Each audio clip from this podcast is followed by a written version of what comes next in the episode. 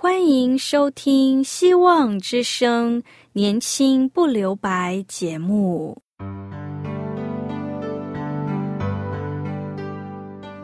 时间是匆促的，岁月流逝，一去不返。别让忙碌与压力阻碍了你享受青春的美丽。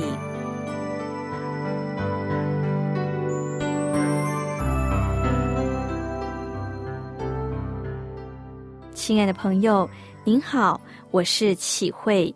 如果日常生活几个方面的压力与烦恼令你透不过气，此刻，给自己一个悠闲的空间，将心门打开，让启慧为你打打气、暖暖心。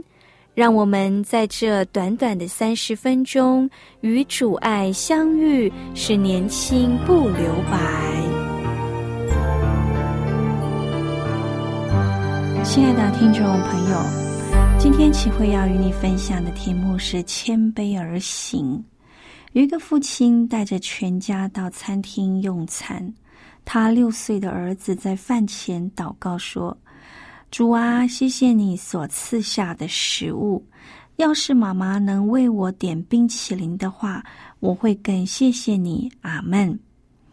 在笑声当中，附近有一个妇人慷慨的说：“这国家真是越来越糟糕，连一个小孩都不会祷告。”居然向上帝要冰淇淋，那小孩无意中听到这话，立刻落下眼泪。这时，另外一边有一个年长的绅士走到小孩身旁，对他眨眨眼，并且轻轻的对他说：“好可惜，他竟然从来不曾向上帝要求过冰淇淋。有时候，一点点的冰淇淋对人的心情是有好处的哟。”当甜点送来的时候，果然有这冰淇淋。小男孩就拿起他的冰淇淋，走向那位刚刚说话的妇人，就把他的冰淇淋放在这位妇人面前，很可爱的笑容面对他说：“这个冰淇淋给你。有时候冰淇淋可以帮助你的心情哦。现在我的心情已经好多了。”这小男孩彰显了耶稣在路加福音十四章里所说到的谦卑，还有马太福音十八章所说到的，当门徒问耶稣：“天国里谁是最大的？”耶稣说：“我们必须像小孩一样谦卑和信靠。”愿上帝帮助我们学习这个功课，并且在与他的关系上更像孩子。他们单纯喜欢的信靠上帝的话，并且从来没有对他产生怀疑，所以谦卑的心能够产生更巨大的力量。谦卑的另外一面是骄傲，骄傲与谦卑这两个常常像是在玩躲猫猫一样，只要有一边稍微出现一点点，另外一边就会消失一点。譬如说，当我们听到如果某个人自认为很谦卑的时候，往往在他身上就显出了骄傲的那一面。另外一个人如果说他已经知道自己有骄傲的时候，可能他知道后就会稍微修正一下，谦卑的态度就会从他身上多出现一点点。所以，谦卑。这个基督徒很重要的信仰功课，不是在于自己如何说，或是自己如何做，而是在于知道自己原本的身份和应该为着上帝成为什么样的人。曾经有一个新闻，有一个十九岁的黄姓青年，只读到国中学历，但非常的聪明。三年前，他曾自称是有十年经验的资深塔罗牌占卜师，连曾经为一国之尊的某一个总统也被他骗去找他算命。今年他十九岁，又重出江湖，这次假装自己是上市公司的老板。骗过美国运通银行的征信，发给他一张只发给少数人拥有、年费十六万、没有消费上限的黑卡。当他行骗的事迹败露时，警察去抓他，他还嚣张的呛警察。后来检察官开庭讯问他时，他就开始颜面抽搐的一直哭泣，哭了两分钟、三分钟后，他向检察官说：“我觉得我有病。”这位青年向检察官说自己有病，而不是说自己有罪，因为他不是真的认为自己有病，他只是要以有病来作为他的借口，更加不承认自己有罪。亲爱的朋友，耶稣说：“健康的人用不着医生，有病的人才用得着。我来的目的不是要招好人，乃是要招坏人。不过，有病或是有罪，并不能成为我们放纵的借口，特别是也不能将自己所有的过错。”就像夏娃一样推给傻蛋，都是傻蛋的错，而不承认自己有罪，这不是我们的信仰态度。承认自己有罪，自己是个罪人，这对我们基督徒而言是很重要的基础，也是我们基督教信仰和一般宗教不同的地方。虽然我们认为自己是个罪人，不是在犯了什么法律上的罪后，到法庭上我们这样的认罪。而是基督教信仰的基础，就在于对上帝的认罪，承认自己亏欠了上帝的荣耀，自己是个罪人，在自己的身上没有什么配得上帝的恩典，只知道我们是因为上帝的儿子耶稣基督为我们在十字架上的赎罪，才能得到上帝的赦免。这是我们在上帝面前应有的谦卑。亲爱的朋友。我们是因着耶稣基督救赎的恩典，使我们原本是罪人的身份得到上帝的赦免。这是我们基督教信仰中心必须认知的真理。耶稣是将自己被钉在十字架上，为要赎罪我们。如果我们的信仰没有认知自己是罪人，自己需要接受耶稣基督救赎的恩典。那么，我们的信仰也只是将耶稣基督当成一个道德家一样来学习，或者犹如圣经中所记载那些追随耶稣的犹太人一样，他们想要看的是神迹，或者是满足自己的欲望，只求自己的目的是否能实现，而不是自己应当认罪悔改来归向上帝。罗马书六章十一节教导基督徒，从罪这方面来说，你们也要把自己当作死了；但是在耶稣基督的生命里，你们是为上帝而活。所以，基督徒所说的谦卑的基础，不只是一个生活的态度，更是一个源自于对上帝的态度。基督徒所谈的谦卑，是比一般行为表现来说的谦卑，如一个人乐善好施、仁慈无私，被称的谦卑要更为谦卑。谦卑的向上帝大能认罪，知道自己是被上帝赦免的罪人，活出为上帝而活，对上帝对人都有谦卑的生命。耶稣不仅教人谦卑，他自己也实行谦卑的生活。就在他离开世界以前，他亲自为门徒洗脚。亲爱的朋友，耶稣谦卑的生活都是我们的榜样。为上帝而活，就是基督徒一生的追求，也是基督徒知道自己生命价值的所在。听到这里，我们先来聆听一首歌，《我需要有你在我生命中》。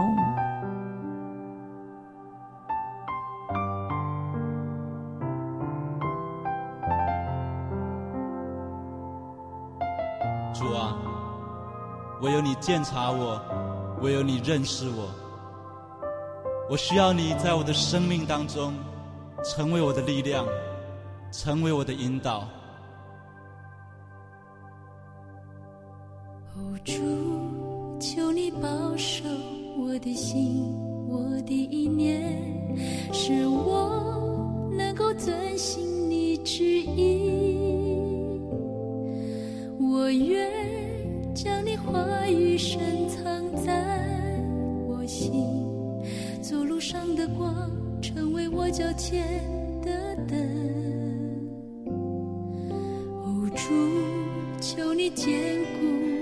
固我信心，我的力量，使我得以勇敢向前行。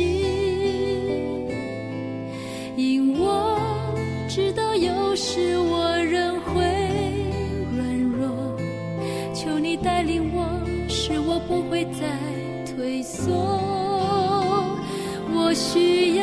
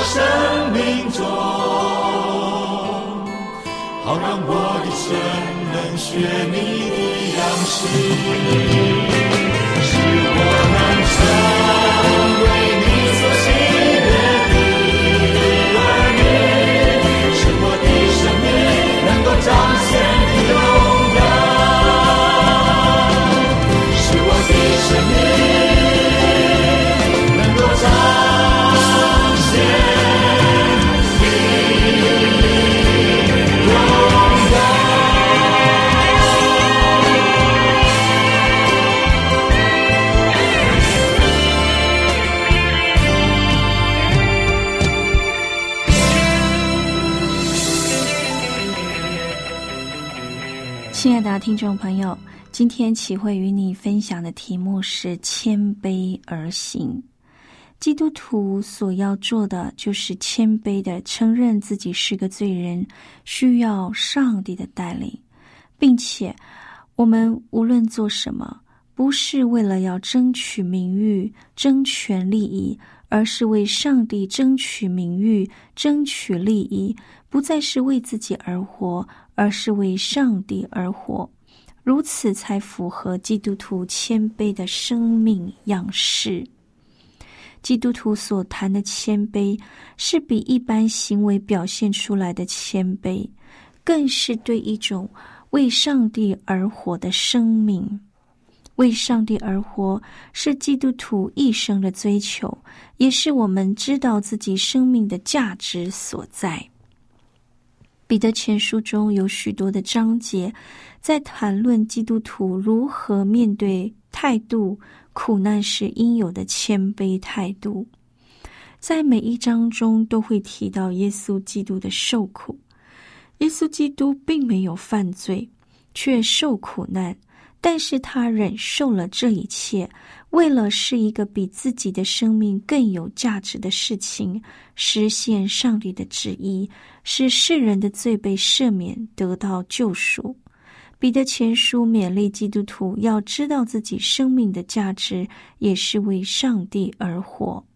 要学习耶稣基督谦卑受苦的榜样，也仰望耶稣基督带来时所赐荣耀的冠冕。被耶稣基督称为忠心又良善的仆人，得以进入他为世人预备的永生国度。想起一个很多年前的故事。发生在大约主后三百二十年，东罗马帝国的皇帝黎吉纽，因为对西罗马帝国基督徒皇帝君士坦丁不满，于是他就在他所管辖的东罗马领土上逼迫基督徒。当时，黎吉纽的诏令传到有个名叫雷轰营的皇家军团中。皇帝的命令是要求每位军人都必须向皇帝的雕像跪拜，表示效忠。当时在这个雷轰营的营中有四十位基督徒军人，他们当下拒绝向皇帝的雕像跪拜敬拜。雷轰营的司令官雅奇科尔。虽然对这四十位基督徒军人的举动非常不高兴，但因为这四十位军人过去对军团立下了许多的功劳，可以说是这营里的大将，于是司令官劝他们要放弃信仰，并且答应他们，如果他们愿意跪拜这皇帝的雕像，不但可以免死，还能获得官升。司令官这个雅奇科拉将这四十位基督徒先关在监狱里，向他们说，他们可以考虑一天，明天再来听他们的答案。当天晚上，这四十位勇士居然在监狱中大声的唱诗歌，背诵诗篇九十一篇第二节。你是我的避难所，是我的堡垒。你是我的上帝，我信靠你。他们互相勉励，要勇敢的为主殉道。第二天，这四十位基督徒勇士又被带到司令官面前讯问。这位司令官亚奇克拉本想要听到他们愿意放弃信仰的答案。没想到，他们却丝毫没有犹豫的回答：“我们绝对效忠皇帝，但我们不跪拜他的雕像，不放弃我们的信仰，因为唯有耶稣基督是我们的主，我们的上帝。”哇！司令官听完后拿他们没办法，只好判他们死刑，下令剥光他们的衣服，将他们捆绑起来，并用。绳索套住他们的脖子，带他们到已结冰的湖上，在那里等着被冷死。当太阳下山后，寒冷的风吹着他们直发抖，但他们呼喊着：“主啊，我们绝不离弃你！四十勇士为你尽忠。”经过一段时间后，他们一个一个的倒下，在旁边监督他们的。司令官，其中有一个叫阿格拉奥，对他们呼喊说：“离弃基督，上岸吧！这里有热腾腾的汤等着你们。”但是没有看见他们任何一个人为了信仰而放弃。这时，狱官似乎看见了四十顶发光的冠冕在他们的头顶上。并有歌声环绕着四十位勇士，四十个冠冕。这使得玉官阿格拉奥他的心好钦佩他们的勇敢，也羡慕他们的荣耀。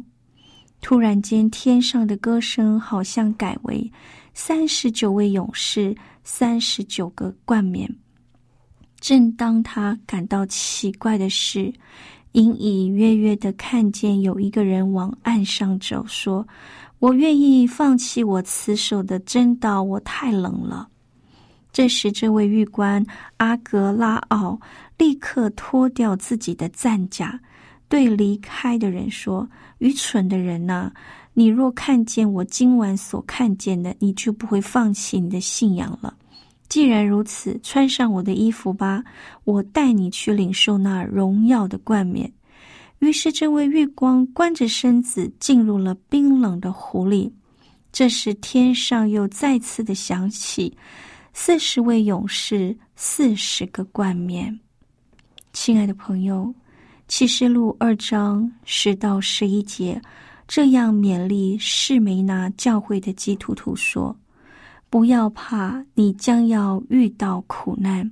看那魔鬼要考验你们，把你们当中的一些人投进监狱。你们要受十天的苦难，你们要忠心至死，我就赐你生命的华冠。”圣灵向各教会说的话，有耳朵的都听吧。那得胜的人绝不会受第二次死亡的灾害。亲爱的朋友，求上帝帮助我们，让我们都能看见他为我们预备的荣耀冠冕，成为一个看上帝预备的利益更胜于眼前的利益，谦卑的与主同行，忠心的为上帝而活的人。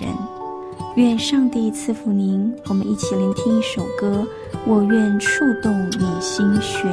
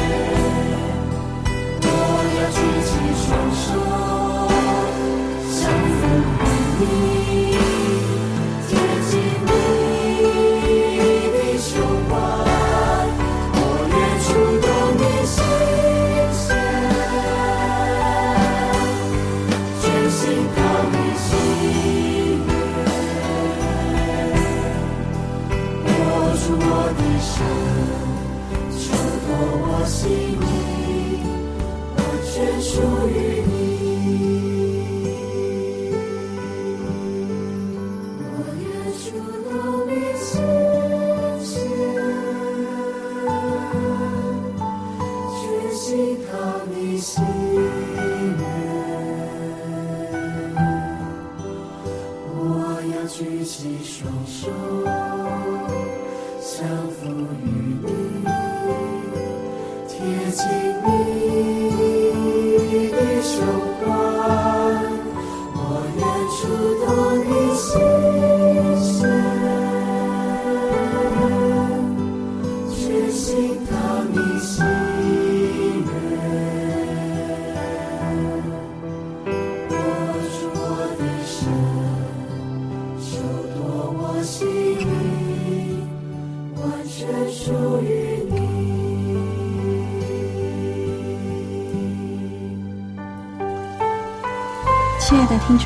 谢谢您在今天收听我们的节目。如果在你的信仰生活中有需要我们为您带导的事项，齐会欢迎你写信告诉我们。我们电台的地址是 q i h u i s v o h c dot c n，我是齐慧，愿上帝赐福您，拜拜。